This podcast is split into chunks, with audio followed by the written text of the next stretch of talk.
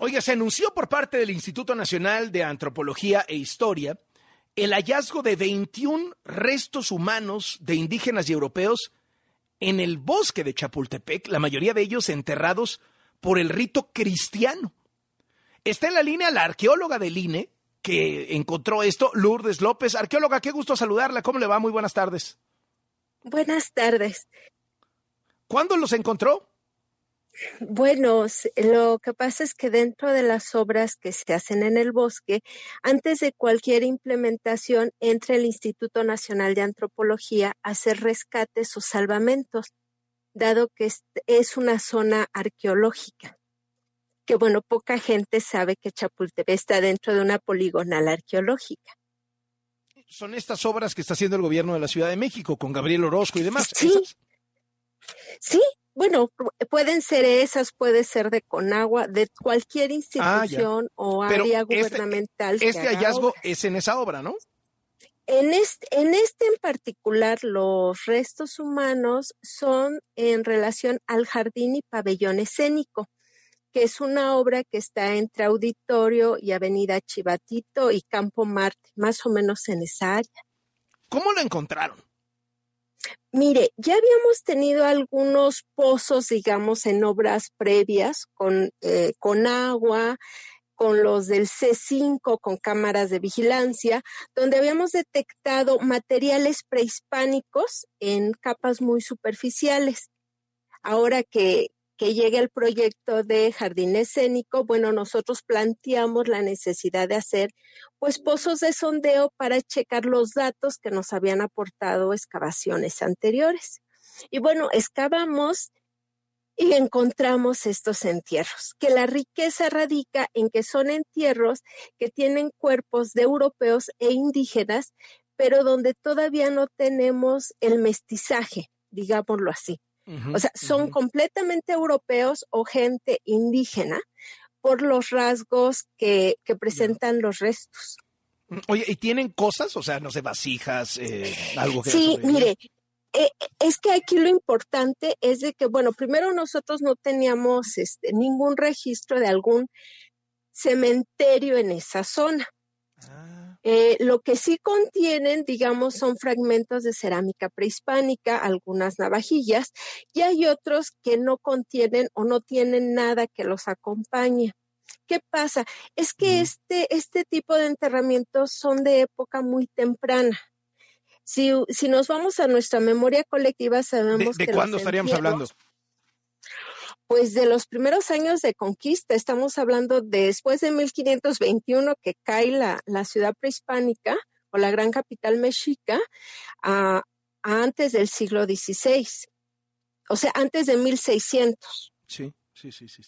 Sí, sí sería esa época porque todo Sí, dígame, Perdón. dígame, no, no, no, dígame usted. No, lo que pasa es que yo le iba a decir que es que en este momento están conviviendo dos tipos de enterramiento.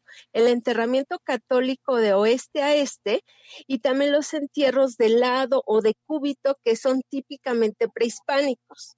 Digamos que es una población que todavía está coqueteando, digamos, con el tipo de enterramiento prehispánico. Oye, ¿qué podemos que tampoco tenemos un camposanto. Ajá. Oh, no tenemos un camposanto al estilo cristiano, pero entiendo que la mayoría de los cadáveres están enterrados con el rito cristiano, ¿no? Sí, exacto, pero si por ser tan temprano su enterramiento no tenemos una iglesia o una capilla cercana y todavía no la hemos encontrado. Inferimos por los hallazgos previos que debió de haber ahí un asentamiento prehispánico que con la llegada de los europeos ocupa esa fuerza de trabajo tal vez para el molino del rey o para otros molinos mm. que estuvieron en la zona. Ah. Pero digamos que es tan temprano que no tenemos ni siquiera una capilla o algo cercano. Oiga, arqueóloga, eh, ¿qué hacen cuando se encuentran algo así? Primero, dígame usted qué siente cuando de pronto se encuentra algo así. Yo me imagino que toda la vida sueña con, con que le pase esto, ¿no? Bueno, cualquier hallazgo, por más pequeñito o por más grande, este, nos aporta datos. Claro que es una emoción gigante encontrar restos humanos de este periodo, porque de este periodo no tenemos gran información. Es, es ese periodo coyuntural que por lo general o se habla de la es, Es la transición, ¿no? La mera transición. Exacto, es ese momento en que comenzamos a, adaptarnos a ese nuevo modo de, de, ver la vida y la cosmovisión y a tener un nuevo Dios y a llegar nuevas enfermedades. Aquí lo importante es que los restos guardan esas características de, de las poblaciones americanas, por decirlo. O ¿vamos a saber de qué murieron? O sea, a lo mejor por alguna enfermedad o algo así. Sí, se, se, va a poder saber a partir de estudios. Por lo menos vas a poder ver qué deficiencias nutricionales podían tener o qué enfermedades quedaron marcadas en hueso. Así como podemos... Sí, sí, sí, lo escucho, perdón. Así como podemos distinguir si son mujeres, si son hombres, si tienen alguna fractura o tuvieron alguna fractura en vida o alguna enfermedad, o si murieron por alguna cuestión endémica también. Qué cosa. Oye, arqueóloga, ¿qué hacen cuando se encuentran esto? ¿Paran la obra? ¿O sacan los cuerpos y sigue la obra? ¿O hacen un pequeño museo ahí? O sea, ¿qué, qué, qué se hace con esto? Bueno, todo depende de, de, las características de los bienes o muebles que se encuentren dentro de una excavación arqueológica. En este caso, como son objetos que se pueden estudiar, se retiran para que se lleven al laboratorio y no, obvio, no se detiene la obra, se sacan los datos. Digo, el INA, yo creo que ahí también. Sí, o sea, si fuera una pirámide sería otra cosa, ¿no?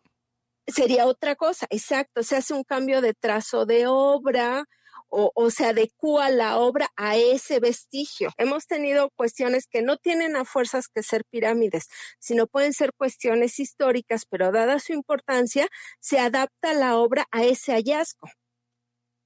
Arqueóloga, le agradezco muchísimo estos minutos para W Radio y felicidades por el hallazgo. No, al contrario, gracias a ustedes. Que tenga buen día.